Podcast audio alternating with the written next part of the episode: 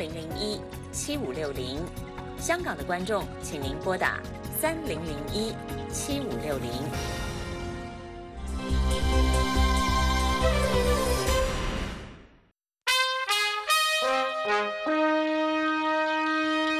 美国之音现在继续播送中文节目。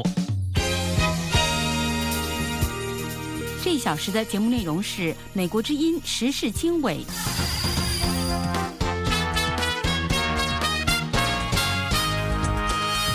各位听众好，欢迎收听美国之音时事经纬。今天是二零二零年七月二十号，现在是北京时间星期一晚上十点。在这一时段，美国之音时事经纬节目里，我们播出的主要内容有：美国总统科学顾问指出，中国剽窃行为直接威胁到美国的科研和国家安全；美国、英国及加拿大的情报部门警告，俄罗斯黑客试图盗取各国新冠疫苗的机密资料；美国驻广州总领事馆举办“黑人的命也是命”讲座。中国官媒指这项活动不怀好意。北京全网封杀的美国九零后表示：“我不为共产党铁饭碗卖灵魂。”对此，我们有详细报道。目前，中国正在经历几十年来不见的洪水灾害，然而洪水灾害的新闻被官方媒体刻意压制。美国国务卿蓬佩奥在华盛顿表示。特朗普第二任期最大的挑战是中国共产党。此外，我们还有其他的内容，欢迎收听。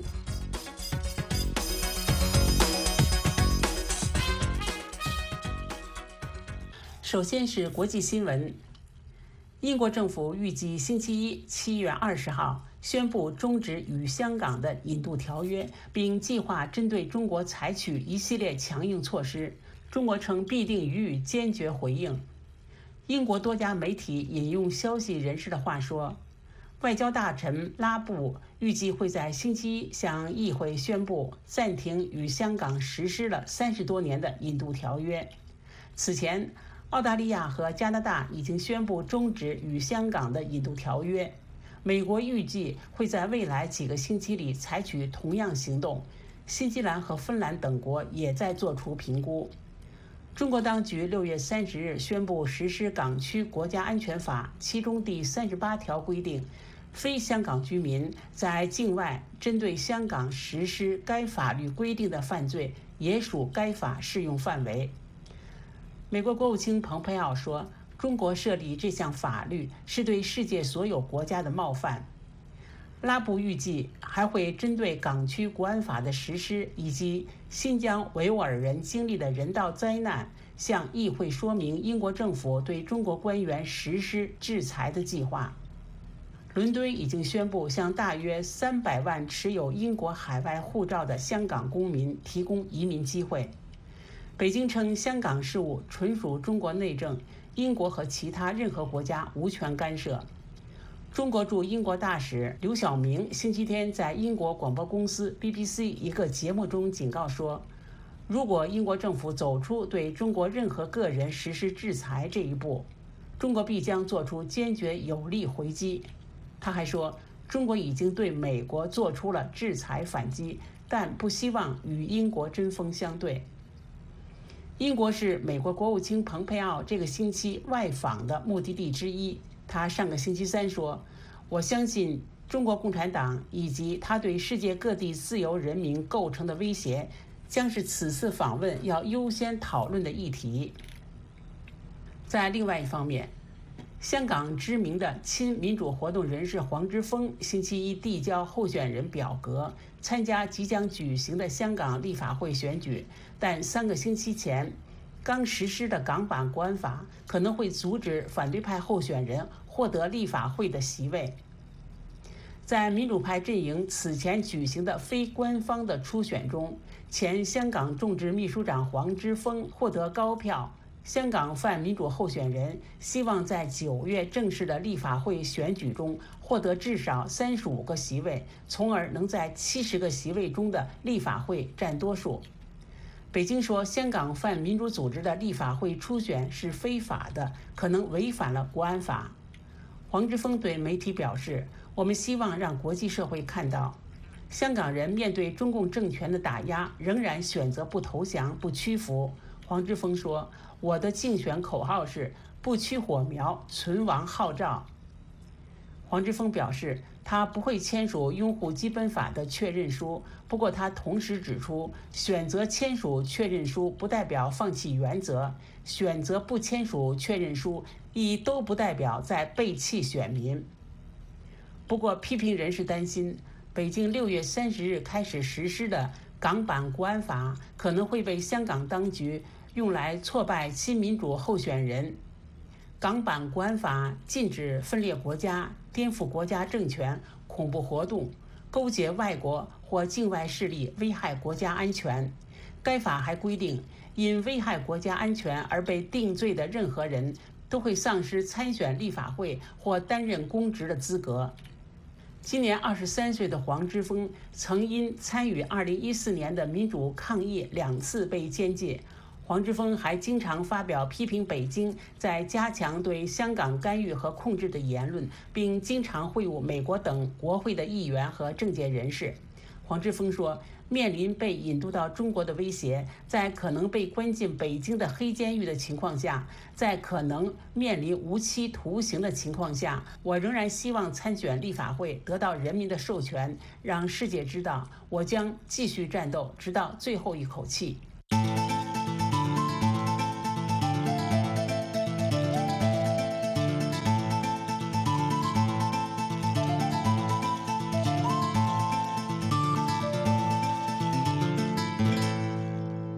美国总统科学顾问指出，中国的剽窃行为直接威胁到美国的科研和国家安全。美国政府已经采取果断措施保护美国的科研安全。下面是美国之音的报道。美国总统科学顾问、白宫科学技术政策办公室主任德罗格迈尔十六号在福克斯新闻网站刊登署名文章说。中共引用部分美国科研人员通过不正当手段秘密转移或剽窃联邦政府资助的科研成果和知识产权。文章指出，中共过去几十年中开展了两百多项人才招募计划，在全球范围内至少招募了七千名高端专业人才。文章说，特朗普政府已经采取果断措施保护美国的科研安全。白宫科学技术政策办公室过去一年中带领美国研究社区对抗上述威胁，确保美国继续维持创新的领先地位。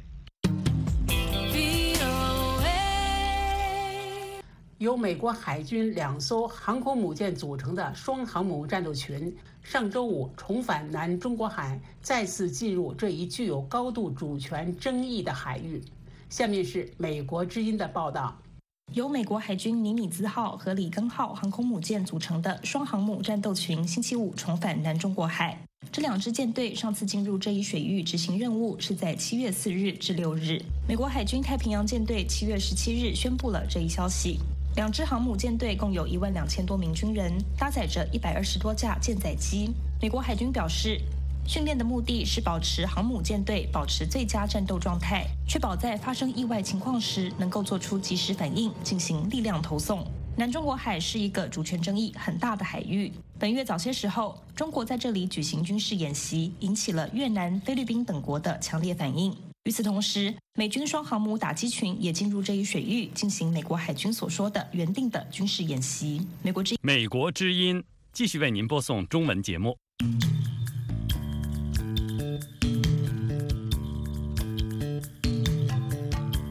新闻报道：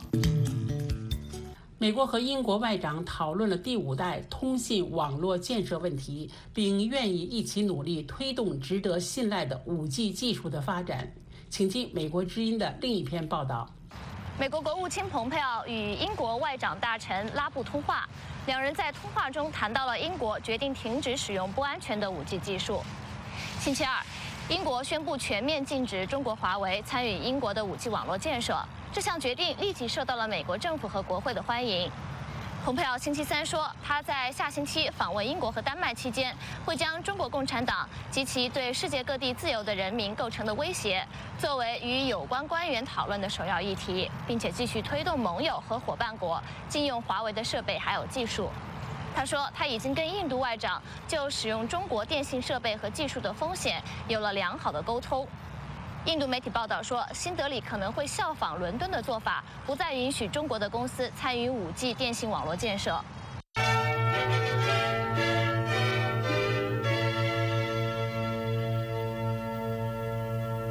白宫经济顾问库德洛表示，他预计抖音海外版 TikTok 将与其中国母公司。北京字节跳动科技公司分离，他说这是比禁止该软件更好的选择。请听美国之音记者未知的报道。五十八岁的前迪士尼流媒体负责人凯文·梅尔六月一日正式上任为总部设在北京的字节跳动的首席运营长，以及旗下 TikTok 的首席执行长。他一九九三年进入迪士尼工作，以完成重大交易而闻名。根据 TikTok 网站五月十八号发布的新闻稿，作为字节跳动的首席运营长，梅尔将直接向公司创办人张一鸣汇报。梅尔将主导字节跳动在中国以外的全球发展，除了负责领导 TikTok 之外，还将主导字节跳动的企业发展、销售、市场、公共事务、安全、法务等。但是，TikTok 在保护用户隐私和是否对美国国家安全造成威胁方面一直饱受争议。美国国会两名参议员乔什·霍利和里克·斯科特在今年三月提出议案，要求禁止联邦雇员在政府配发的手机上安装 TikTok，担心 TikTok 收集美国用户信息并与中国政府分享，有可能损害美国的国家安全。参议员霍利在推特上表示：“这名新高管居住在美国，我期待听到他到国会宣誓作证。”对于梅尔上任后是否将使 TikTok 的运营模式更符合美国企业的规范，缓解美国政府和公众对于该应用软件的顾虑，分析人士并不乐观。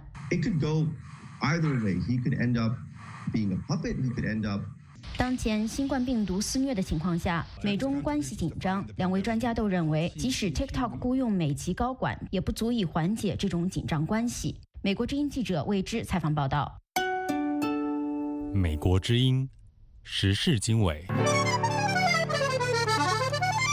美国、英国及加拿大的情报部门警告，俄罗斯黑客试图盗取各国新冠疫苗的机密。对此，白宫表示已经知情，并与盟友合作。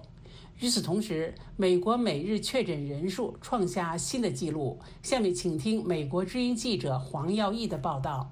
七月十六号星期四，美国、英国以及加拿大的情报部门同时发出了警告，说俄罗斯的黑客组织 APT 二十九正在试图窃取各国研发新冠病毒疫苗的资料。这个 APT 二十九的黑客组织呢，又被昵称为“舒适熊”。那么，曾经在二零一六年的美国总统大选当中，黑进民主党的资料库当中窃取资料，来干预美国的大选。那么，在星期四的白宫新闻简报会上呢？白宫发言人麦肯纳尼表示说，白宫已经知道了这个黑客的活动。此外，美国司法部长巴尔星期四在密西根州的福特博物馆发表讲话的时候，也表示呢，现在中国方面的黑客也正在试图窃取美国的疫苗研发资料。截至美国时间七月十七号的星期五中午为止呢，美国境内感染了新冠病毒的人数突破了三百五十三万四千人，而死亡人数也逼近了十三万九千人。星期四呢，更出现了一日之内确诊人数超过七万七千人的创纪录的数字。当中，疫情严重的佛罗里达州一天就出现超过一万一千多人确诊，一百二十八人死亡。那么，在七月十六号的白宫新闻简报会上呢？记者询问了特朗普政府坚持全美国学校都要在下个月开学，而老师跟学生都要回到教室当中上课这样的政策。不过呢，白宫对于担忧疫情的老师跟家长们有什么话要说？对此呢，白宫发言人麦肯纳尼是这样说的。Yeah, the president has said um, unmistakably that he wants schools to open, and I was just in the Oval. 美国疾管中心 CDC 那么也做出一个新的预测，在七月十五号呢，根据最新的疫情预测到八月八号为止，美国因为新冠病毒死亡的人数将介于十五万人到十七万人之间。那么四月一号呢，白宫新型冠状病毒工作小组预测，如果每一个人都能保持百分之百的防疫措施，包括戴口罩、保持社交距离等等，美国因为新冠疫情而死亡的人数。最后只会介于十万人到二十四万人之间。不过呢，当时全美确诊人数只有二十一万人。那么，美国国立过敏与传染病研究所所长福奇医生呢，在星期五时候也表示说，现在还不到讨论第二波疫情的时候，因为美国现在连第一波疫情都还没有走出来。以上是美国之音白宫记者黄耀义的报道。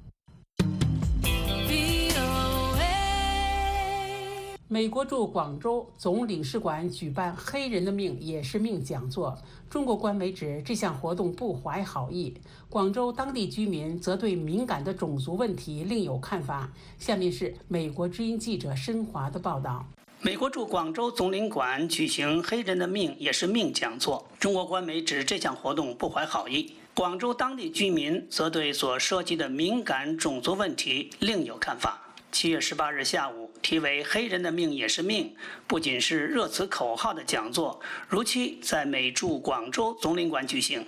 六十张门票网上很快售罄，公众的踊跃不仅因一票难求，而是活动主题所具有的敏感度和争议。七月十五日，美国驻华使馆微信公号预告了这次讲座，说近期“黑人命也是命”热词几乎无处不在。希望通过沙龙讲座探讨 BLM 运动所更深层的意义。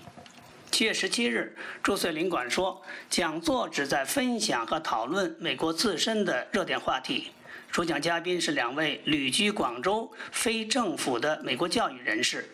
他们的多元观点和亲身经历不代表美国政府的立场。美领馆还说，将尽力保障与会者的健康。会场的空气过滤系统可以防止细菌和病毒的传播。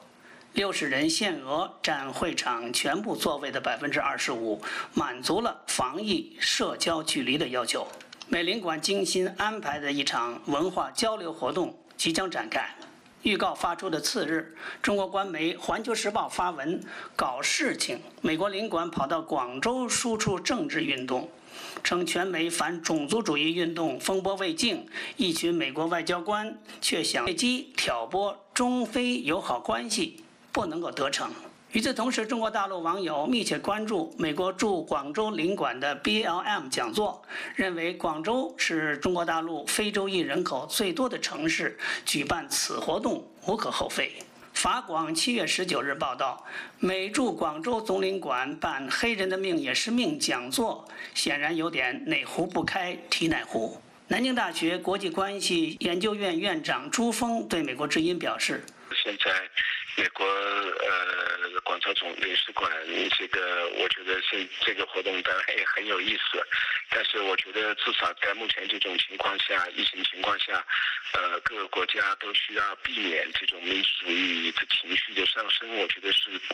都是一个我们需要去面对的一个共同的这个警惕的这个任务。这个我觉得多少还有一点意义。朱峰认为，前段疫情期间，在华的一些非洲艺人对中国的强制性隔离措施不很在乎，引发争议，但不存在对他们的歧视和排斥。另外一方面，美国存在的针对非洲裔美国人的种族主义，主要源于白人中心主义或者白人至上主义。朱峰说，美国的 BLM 运动和中国的黑人情况完全没有可比性。中国官媒指责美驻穗领馆输出政治运动。美国之音在就 BLM 运动采访广州民众时，受访者有感而发，抱怨起发生在自己身边的种族歧视。他们认为，和那些居住在广州，包括来自非洲的外国人相比，当局的一些政策反倒使本地居民感到受歧视。广州居民尚涛说。我们我这样公平啊！你对中国人好，你要对非洲人好的，也要对中国人好啊，是不是？这你想想，现在这种情况下，你中国人有什么好？中国还不如非洲人呢，是吧？中国还不如非洲人的待遇，是不是？就说中国的这个我们的待遇是非常的糟糕，还是给他感觉到会还好像还是回到和秦朝有什么两样的？现在是吧？我们的待遇，啊。尚涛还说，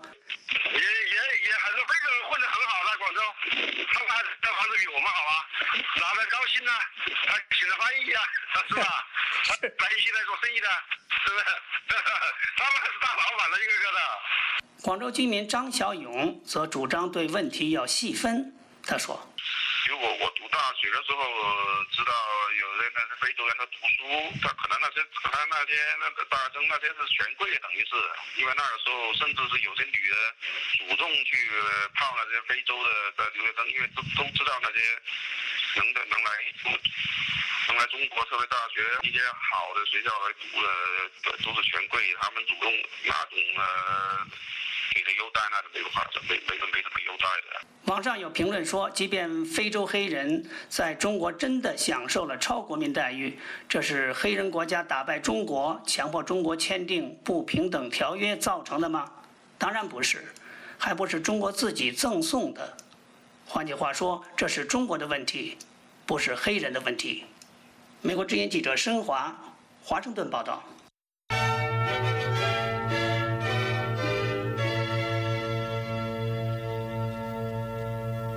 北京全网封杀的美国九零后表示：“我不为共产党铁饭碗卖灵魂。”下面请听美国之音记者肖宇的报道。我是乐乐，九零后，单身，属羊。啊，乐乐法力，美国南方出生长大，酷爱钻研中文，讲一口流利的京片子。可以说我是一个脱口秀演员，啊，也可以说我是。就是这种创始的气氛，我觉得非常的浓，呃，而且特别有感染力。就是你会觉得这是一个富有机会的土地。乐乐法力觉得自己赶上了一个大时代，立志要把中文学好。在埃默里大学完成经济学和中国研究双学位后，乐乐法力获得南京大学孔子学院的资助，到那里学习高级汉语。一年后，他考入中央戏剧学院，拿着全额奖学金来到北京学习表演和播音主持。我到中戏的时候还是二零一五年，所以习近平还没有完全把所有的权力都集中到自己的手中。那个时候没有感觉到，就像现在这么浓重的，呃，民族主义什么的。到年底，震惊世人的香港铜锣湾书店事件爆发。与这家出售禁书的小书店有关联的五人陆续失踪，最终全部证实身处中国大陆。我是从那个书店的事件开始，才开始注意到中国这个政治的趋势。然后我记得那个时候，我才发现这个习近平啊，是不是不太靠谱啊？在中戏期间，凭借自己的语言和表演天赋，乐乐法力开始在中国演艺圈崭露头角。他参与了一些电视节目，也有一些娱乐公司找上门来。他获得了一些试镜的机会，但几乎每一次都被他搞砸了。他们给我稿子，然后我就真的 like，呃，中国 like 非常伟大，然后美国这个帝国主义就很害怕中国崛起，就是像这官话。就如果你去读《人民日报》或者这种共产党。的报纸哈，或者新闻什么的，甚至那一些春晚的用语，就跟他们一样，是同样的一派人要给你写稿子。那你可以想一想，你要念这样的稿子，对一个有脑子的人来说有多么困难，你就会觉得，like，确实是在把你的灵魂给卖出去。就当初念不出来，我自己也在反省。我知道这是假的，但是我他妈想赚钱啊。回到洛杉矶后，乐乐法利开始在当地一家电视台做双语主持，也为中国政府机构主持一些现场活动。主办方同样会为他准备稿子，有时他会自己把稿子翻成英文。啊，你知道中文这个官话，我真的是非常空虚的，所以要把它翻译过来的话就很困难。美国人一听都觉得是谁写的，就听起来像一九八四一样的用语。这样的日子过了两三年，他萌生了重回中国的愿望。他知道要做一个更优秀的双语艺人，他的中文还得继续精进。二零一八年，他申请到上海戏剧学院的硕士项目，卖掉了自己的家当，登上了去中国的飞机。知道中国就是国情不好啊，还有这个领导什么的就要搞独裁，但是我以为还来得及，我以为不会那么快。但很快他发现，这次回中国像是一脚踏入了文化大革命二点零时代，到处都都有这个有政治的这个。影响，就比如说打开电视机，呃，你经常能看到一些，就感觉像是在文革一样的节目，哎哦，我们要一起阅读习近平他年轻的时候给他爸爸写的一封信，这 what？紧接着，当年十二月一日，中国华为公司副董事长兼首席财务官孟晚舟在加拿大被捕，几天后，中国相继拘捕了三名在华加拿大人。此举被外界视作对孟晚舟案的报复，然后我就看到他们用这种很流氓的，对吧？反驳措施，我就觉得中国政府现在不是一个真正的政府，它就是像黑帮社会一样，它完全变样了。就觉得中国政府真的要走这一条路的话，那我为什么要继续投入我的时间？不如现在撤。重返洛杉矶后，乐乐法力继续主持活动、写歌、写剧本、表演脱口秀。此间，他看着中国的政治环境一天天恶化，如鲠在喉，想说点什么，却被恐惧缚住了身心。新冠疫情的爆发是一个转折点。他看到中国执政者如何努力的想要改变这场灾难的叙事，要西方国家感谢中国，感谢共产党。他听到中国政府把不合格的防疫产品卖到其他国家，他说：“我其实觉得很愤怒，因为他也正在破坏中国人的这个名誉，就是说，在这个国际社会对中国的舆论，呃，一天比一天差。呃，然后我作为一个真正爱中国的人啊。”我会很难受，就我有很多非常好的中国朋友们，所以我就觉得我应该就为了他们，因为我能发言，我在我在中国国内没有家庭，他他们没有我的把柄，我应该做这件事情，我想做，那我不做，我也不好意思。乐乐法利告诉美国之音，他知道自己选了一条艰难而有争议的道路，他还是会害怕。但是他觉得快乐。如果我是为了某个政府而改变自己的艺术，那我真的是一个艺术家吗？美国之音肖宇，华盛顿报道。美国之音继续为您播送中文节目。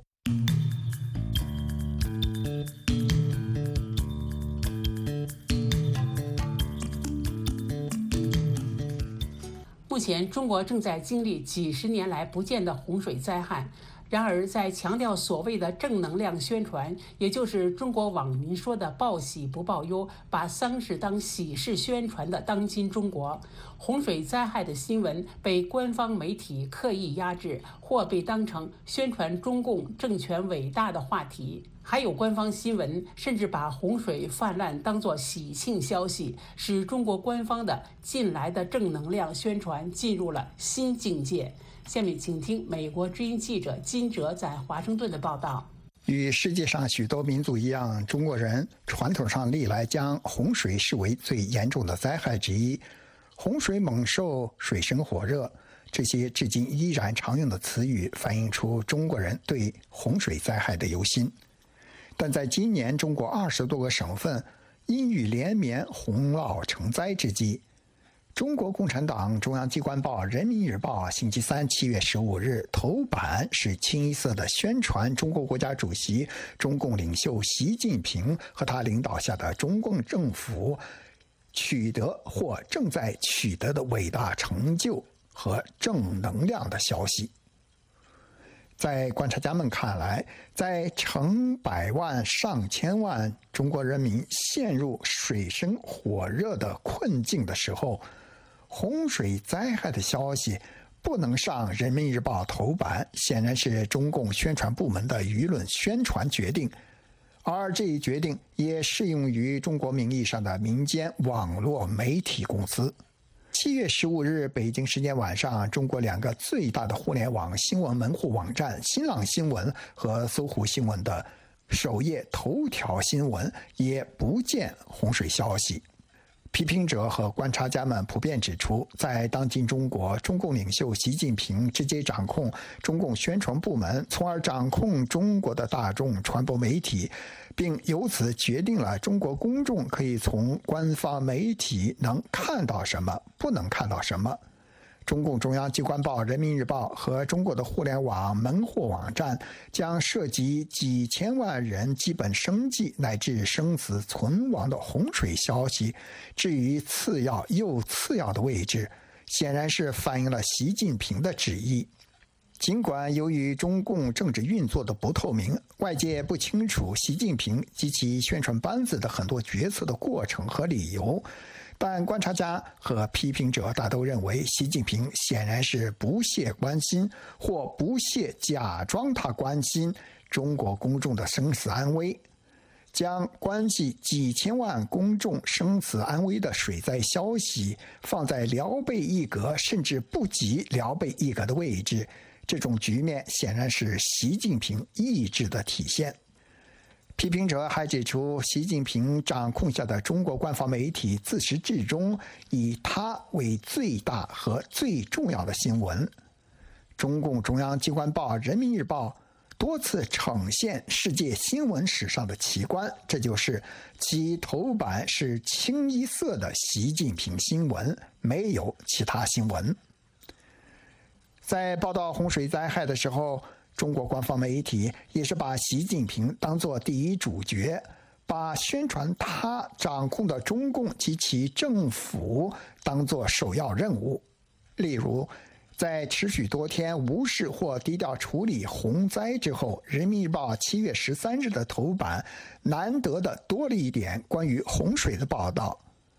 头版七条消息标题分别是：习近平。对进一步做好防汛救灾工作作出重要指示要求。产业数字化，制造更智能，城乡协调，增添发展新动能，全力以赴抗洪抢险，奋力加固子提，各地方全力防汛救灾。全国农村集体家底基本摸清。在当下中国大部分省份几千万人面临水灾之际，中共控制下的中国媒体有关水灾的消息新闻稀少，而且稀少的有关洪水新闻当中都是所谓的正能量及积极正面的宣传报道。赞美某地中共党组织和政府如何积极筹划防洪措施。正能量的说法是习近平上台以来中国官方媒体喜好使用的说法，因为习近平本人喜好这种说法。批评者说，正能量这种说法荒诞不经，因为世界上并不存在正能量，恰如这世界上并不存在正方的三角形。习近平不知从哪里听到这种荒诞不经的说法，便当口头禅用起来，显示了他文化水平十分低下。然而，正能量这种说法在习近平的加持之下，在中国官方媒体和官方操控的网络水军当中持续不胫而走。中国官方媒体的正能量新闻宣传持续不断，在有关洪水的报道中，习近平掌控下的中国官方媒体不但坚持推行中共传统的所谓积极正面的宣传，也就是中国公众所抱怨的把丧事当喜事办的宣传，而且把给人民带来灾难的洪水当成美妙的奇景来赞美和歌颂。从而把正能量宣传推上一个新台阶。例如，六月二十九日，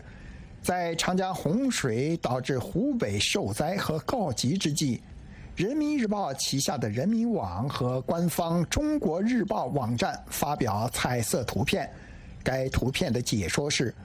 二零二零年六月二十八日，湖北省襄阳市无人机拍摄的汉江湖北省襄阳城区段泾渭分明的江汉水面，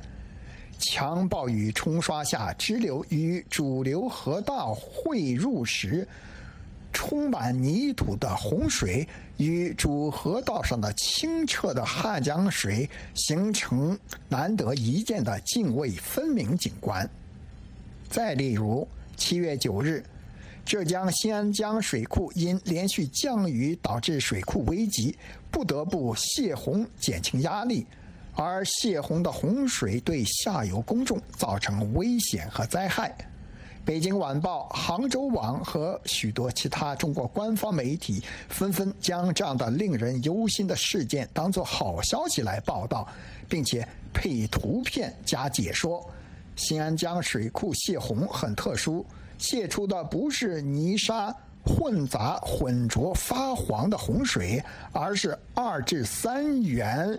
五百毫升的农夫山泉，还有。几十上百元一斤的千岛湖特产胖头鱼，以习近平为首的中共宣传部门掌控的中国媒体，这种把人民的灾难当作喜庆的事情来宣传的做法，招致许多中国公众和网民的抱怨和憎恶。但在中共掌控的中国，他们通过互联网发出的抗议和批评，被中国网络舆论管制部门随时封杀，残存的抗议成为一闪而过的漏网之鱼。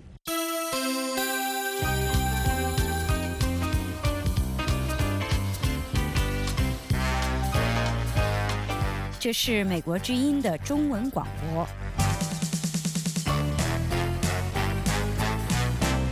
美国国务卿蓬佩奥在华盛顿表示，美中之间仍然有对话，但这种对话已经发生了改变。他认为，特朗普政府与中国打交道的方式已经在起作用。他说，第二届特朗普政府面临的最大国家安全挑战就是中国共产党。这位美国首席外交官谈到中国政府时，再次直指中国共产党，并使用“总书记”的党职而非“主席”来称呼习近平。下面是美国之音记者丽雅在华盛顿的报道：下星期将前往英国和丹麦访问的美国国务卿蓬佩奥，星期三在接受《国会山报》的视频采访时，多次谈到中国。他说：“特朗普总统如果当选连任的话。”如何对付中共，将是他第二任期最大的挑战。美中两国的关系因为南中国海、香港、新疆等一系列的问题而处于高度的紧张状态。谈到目前的美中关系，蓬佩奥说，双方在对话之中，他提到他三个星期前在夏威夷与中共主管外交事务的政治局委员杨洁篪举行了会谈。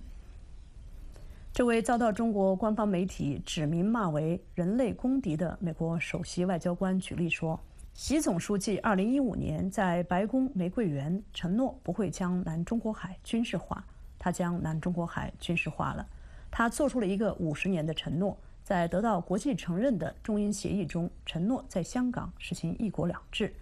现在这个承诺从根本上被违背了。中共在每个地方都如此。”他们根据巴黎气候协议而做出承诺，但他们离遵守协议相距甚远。这是一个以对世界构成真正威胁的方式行事的中国共产党。蓬佩奥星期一发表声明，阐明美国在南中国海问题上的立场，认为中国在南中国海大部分的权力伸索是完全不合法的。美国也不承认北京宣称的。詹姆斯暗杀，中国称曾母暗杀，是中国最南端领土的主张。蓬佩奥星期三在国务院举行的一个记者会上表示，尽管特朗普总统与中国国家主席习近平上一次通电话是在今年三月，但国务院的每一个层级都与中方在继续进行对话和交谈。美国政府的其他部门也是如此。他说，重要的是这种对话发生了改变。蓬佩奥说：“很长时期以来，美国以往的政府允许中国从事非常不对等、对美国人民极为不公，而且使美国的国家安全置于险境的做法。而特朗普总统上任后就开始扭转这种情况。他说，北京对此做出了反应。蓬佩奥国务卿还说：“我们希望中国人民好。中国共产党通过他们的扩张主义、帝国主义和威权行为，将自由和民主置于险境。我们希望看到这种行为得到改变。”美国之音外事记者利亚，华盛顿报道。在各会员国提交候选人后。围绕世界贸易组织最高职位的角逐已经拉开序幕，但随着美国和中国在制定全球贸易规则方面争夺控制权，预计这场竞争将会旷日持久。下面请听美国之音记者杰西在华盛顿的报道。世贸组织总干事提名已于七月八日截止，最终有八人参加选拔，其中包括三名女性和三名非裔候选人。他们中的一位将取代提前一年卸任、将于八月正式离职的现任巴西籍总干事阿泽维多。无论谁接任这一职位，都将面临一系列前所未有的挑战，比如全球贸易紧张局势、保护主义抬头，以及新冠病毒引发的全球贸易量大幅下滑。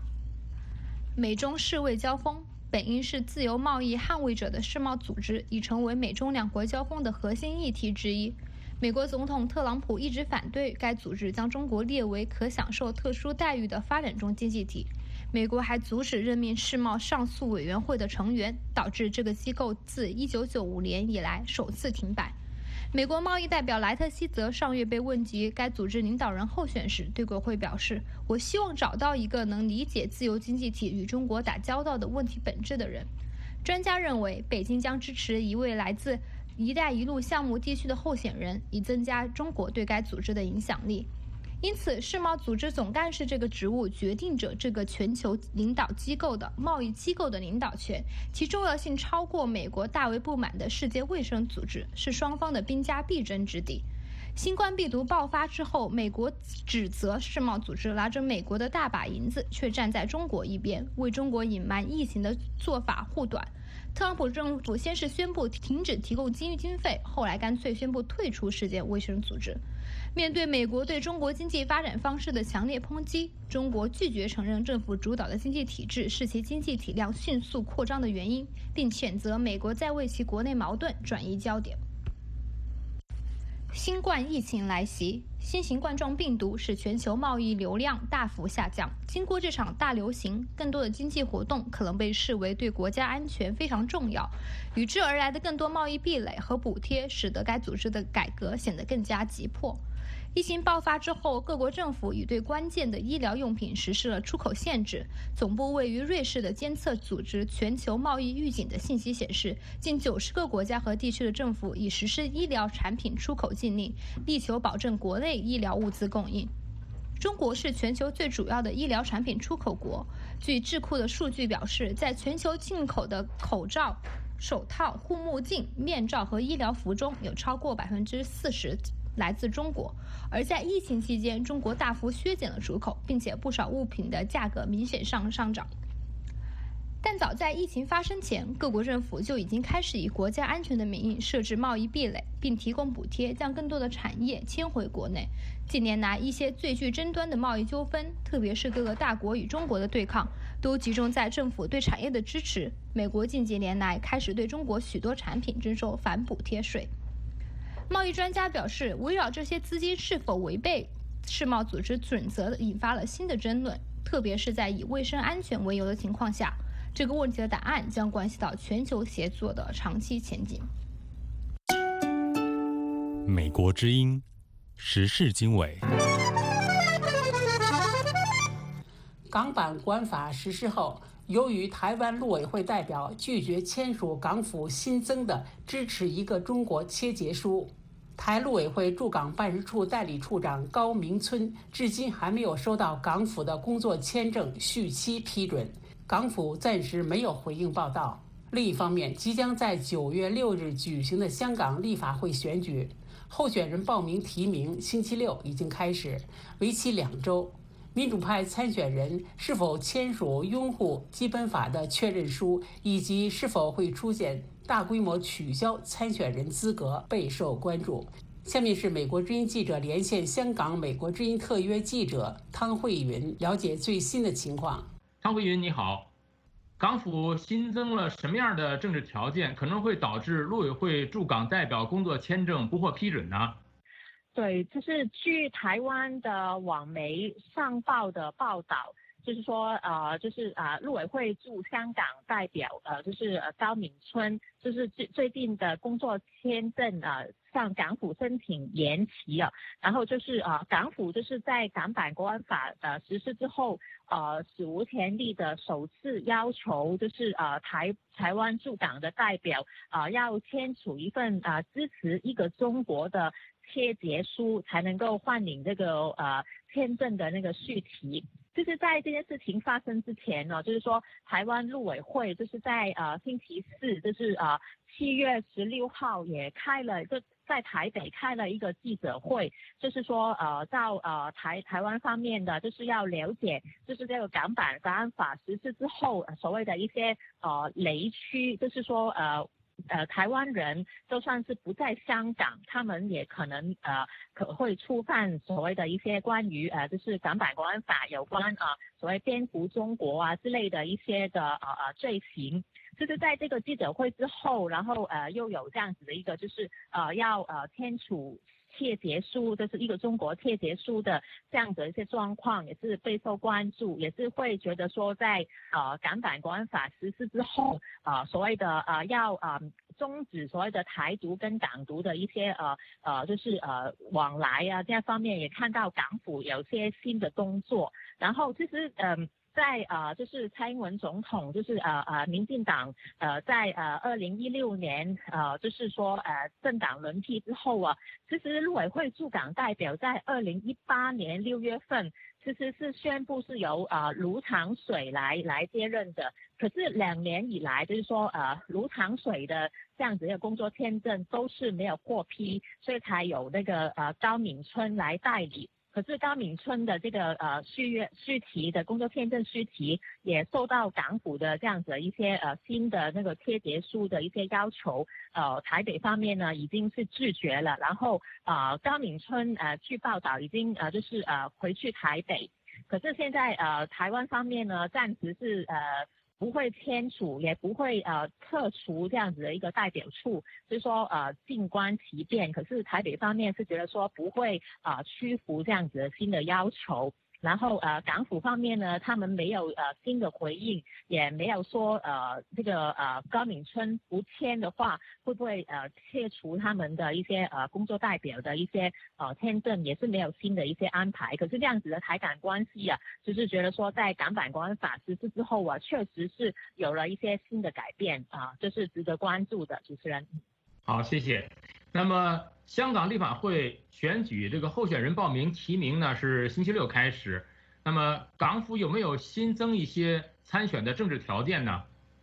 嗯，其实呢，就是呃，这次也是备受关注，是因为呃，这是港版国安法实施呃差不多两个礼拜之后的一个，就是呃呃立法会呃选举的一个报名期，跟四年前是一样的。可是呢，这这。也是呃引起了民主派参选人的一些呃估计，就是说他们怕觉得说，如果签了之后，呃港府还是要呃在呃确认书上面所谓的要增加一些新的政治诉求的话，呃他们啊会不会呃答应？今年以来，也就是说呃初选就是有呃首次有民主派初选，而这个初选呃的结果呢，也是让呃史无前例的有超过十个啊就是嗯。比较呃所谓的激进派的，就是抗争派跟本土派的呃年轻的参选人是通过初选啊有机会就是说呃报名参加这个呃立法会选举，是前所未有有这么多的年轻的也而且是激激进派的一些参选人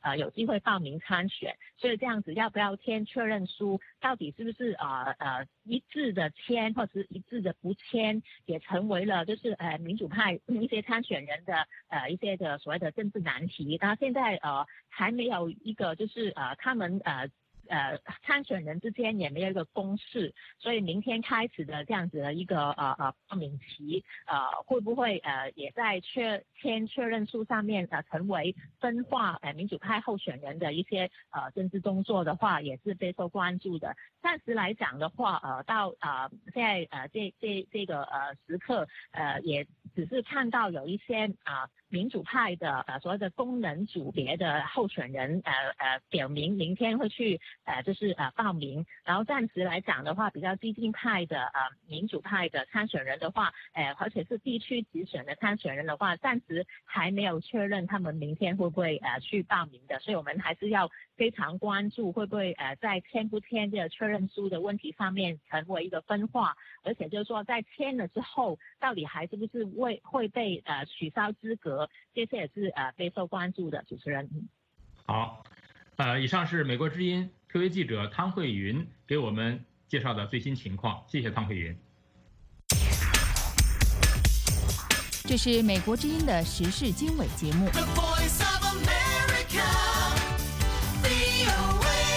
台湾会是下一个香港吗？自香港实施港版国安法后，许多观察人士都关注。距离香港不远，中国宣誓将不惜使用武力统一的台湾将面临何种途径？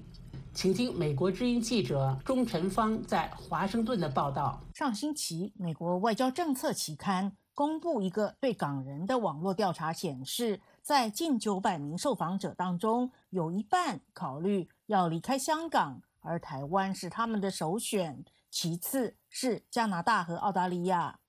由于担心港版国安法已经使北京对香港的一国两制实际上成为一国一制，包括英国在内的一些国家都在为可能有更多港人移入进行准备。台湾政府也为此设立一个专门办公室，为有意到台湾生活及就业、投资的港人提供咨询与协助。北京当局已经警告台湾不得插手香港事务，搞乱香港，谋求台独。国台办发言人朱凤莲称，任何插手香港事务、攻击“一国两制”、分裂国家的企图，注定失败。美国圣母大学政治学教授许田波说：“无论台湾是否协助有意离开的港人，包括提供庇护或居留权。”或甚至只是给予道德上的支持，他都认为台湾会是北京的下一个目标。许田波在接受美国之音采访时说：“由于港人一直以来都认为北京需要以香港来作为未来统一台湾的一国两制示范，因此他们原来也对一国两制模式极有信心。”但他说。现在香港一国两制基本上已经死了，台湾和香港的命运也就被连结在一起了。不过他说，北京对香港的手法其实是有迹可循。早在习近平上任前的二零零八年奥运开始，北京就对西藏的抗议进行镇压，接着是新疆，现在是香港，因此台湾更是岌岌可危。许田波说：“北京在打赌，世界只会谴责他在香港的作为，但他们也只会做和以前在西藏和新疆问题上一样的事，那就是只有口头的谴责，但没有实际行动。所以，如果世界真的不采取行动，台湾就会是下一个。”许田波对美国是否有能力协防台湾感到担忧。他说。中国在近岸的整体军力与美国在西太平洋投放军力的能力相比，那个军力平衡已经改变。如果中国真的对台湾发动战争或侵略，即便美国有意愿，也很可能救不了台湾。因此，他认为美国与日本、韩国及其他伙伴的协调合作对台海安全也极为重要。许田波说。北京对香港采取严厉手段，是因为他们认为只有这样才能发挥威慑作用，让港人产生寒蝉效应。但从这个星期泛民主派立法会议员初选来看，即便他们被晋升，也不表示他们没有在抗拒。因此，当前重要的问题在于，全世界是否能与美国同步调，对中国发出强而有力的信号。他说。这很重要，因为如果只有美国采取制裁并实施更广泛的行动，那么即便美国愿意对中国采取更严厉和强硬的行动，而世界上其他国家和其他盟友却不愿跟随，北京就可以转向欧洲，与他们深化贸易协定或做其他的事情。所以，重要的是，现在不仅有英国、澳大利亚和新西兰。欧盟也加入，只有这样才能把中国孤立。特朗普总统这个星期签署香港自治法，并取消香港特殊待遇后，美国政府也开始准备对侵犯香港人权的官员实施制裁。分析人士认为，尽管这种做法短期内无法恢复香港自治，但国际社会一致的强力回应将可缩小。这些制裁的冲击，并有助于形塑北京对台湾问题的思考。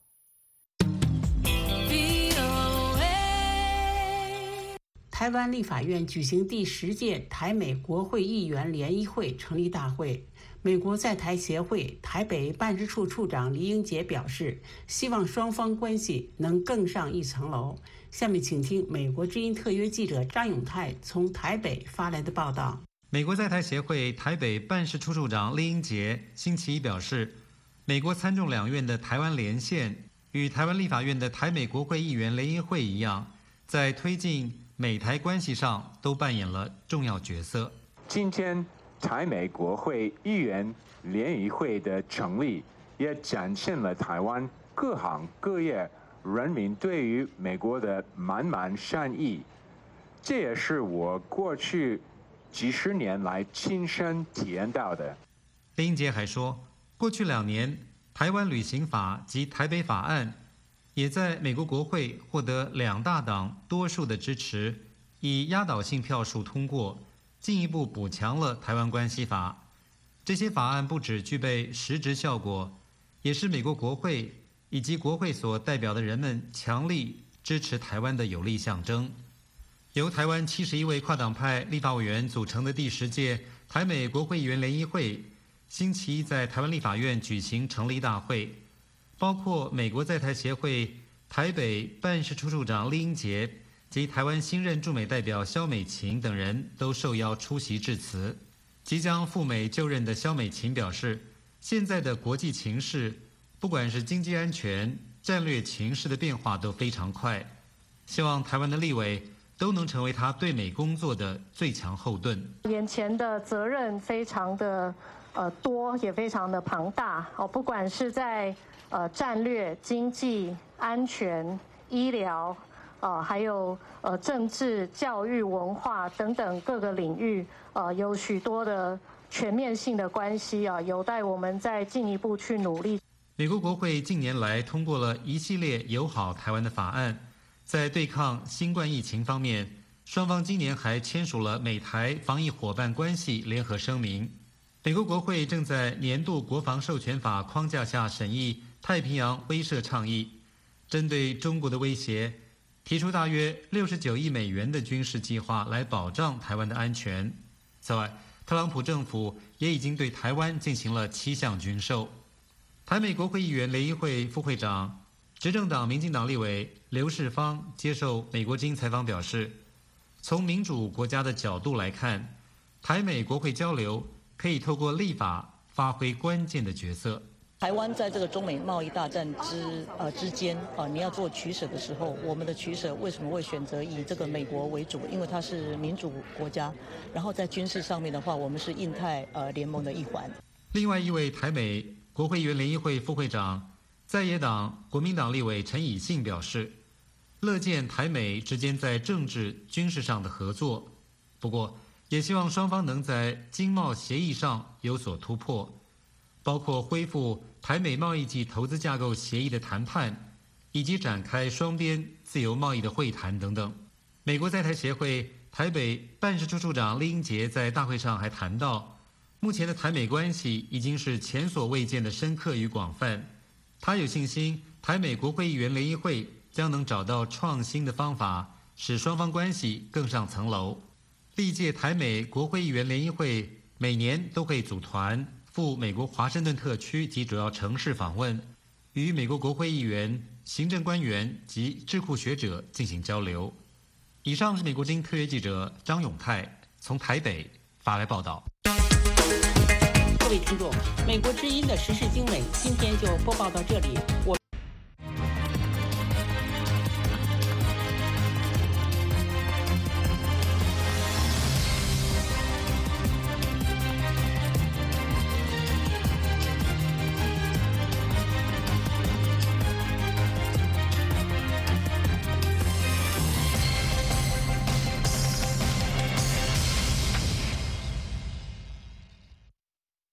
观众朋友们好，欢迎收看《美国之音》的时事大家谈，我是许波。